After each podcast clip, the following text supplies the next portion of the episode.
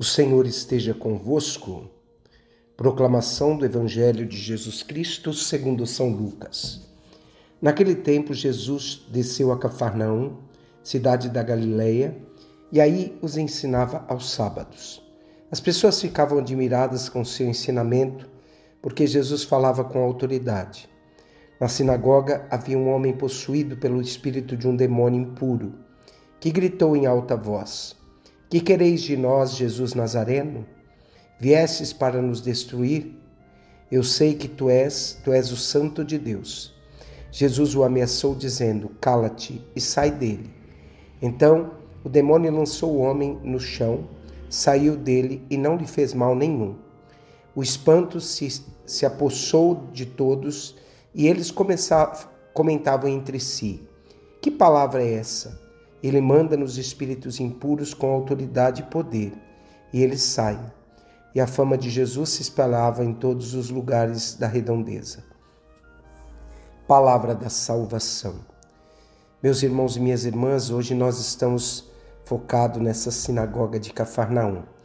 Cafarnaum era um lugar onde recebia visitas de povos de vários lugares diferentes, pessoas que falavam línguas diferentes. E diante desta comunidade diversificada, Jesus vem jogar a mensagem do Evangelho. Às vezes, nós, entre os irmãos, falamos línguas diferentes uma da outra. O Evangelho tem o sentido de nos fazer irmãos obedi obedientes a uma única palavra, que é a mensagem do próprio Jesus. O Evangelho diz que Jesus falava com autoridade. Que palavra é essa que sai de sua boca? O início da pregação de Jesus está acontecendo agora. Então, nesse momento dessa vida pública, Jesus vai falar palavras muito profundas que tocarão o coração de muitas pessoas. O Evangelho nos diz que todos ficavam espantados com as palavras de autoridade que brotavam da boca de Jesus.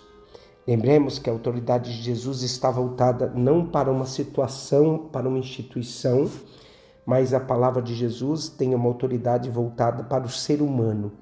O homem é o centro da palavra de Cristo. Assim também deve ser a nossa mensagem aos nossos irmãos.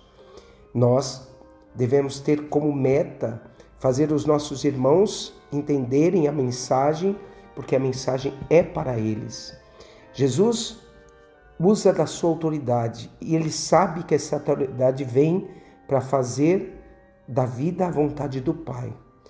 Assim também, quando nós entendemos aquilo que talvez está na boca de Maria, faça-se em mim segundo a tua palavra, ou faça-se em mim segundo a tua vontade. Todos nós somos chamados a viver a vontade do Pai. Santo Agostinho ele vai dizer assim para nós: todo aquele ocupado que ocupando uma posição de autoridade aproveita para divertir-se aumentar seu patrimônio ou para conseguir lucros pessoais, não é um servidor dos demais, mas um escravo de si mesmo. Então percebam, meus irmãos, o que mina a autoridade nossa. Nós, como servos de Deus, como mensageiros da palavra, quando nós utilizamos a mensagem para nós, unicamente para tirarmos proveito desta mensagem. Então, Jesus ele integra todo aquele, todo aquele homem possuído do Evangelho, ele é integrado novamente à vida da comunidade e ele fala com autoridade. Então percebam que a missão de Jesus é dar novamente vida àquele homem que estava sem vida e naquele homem que estava perdido porque o demônio estava sobre ele. Nós também precisamos nos submeter a autoridade da palavra que brota da boca de Jesus. E assim Jesus poderá exorcizar todos os maus que poderão um dia estar sobre a nossa vida. Assim, nós teremos também autoridade para libertar os nossos irmãos. É dando autoridade a Cristo e a Sua palavra é que nós teremos a autoridade de ser o sinal de Deus na vida de quem passar por cada um de nós. Abençoe-vos o Deus Todo-Poderoso, o Pai, o Filho e o Espírito Santo.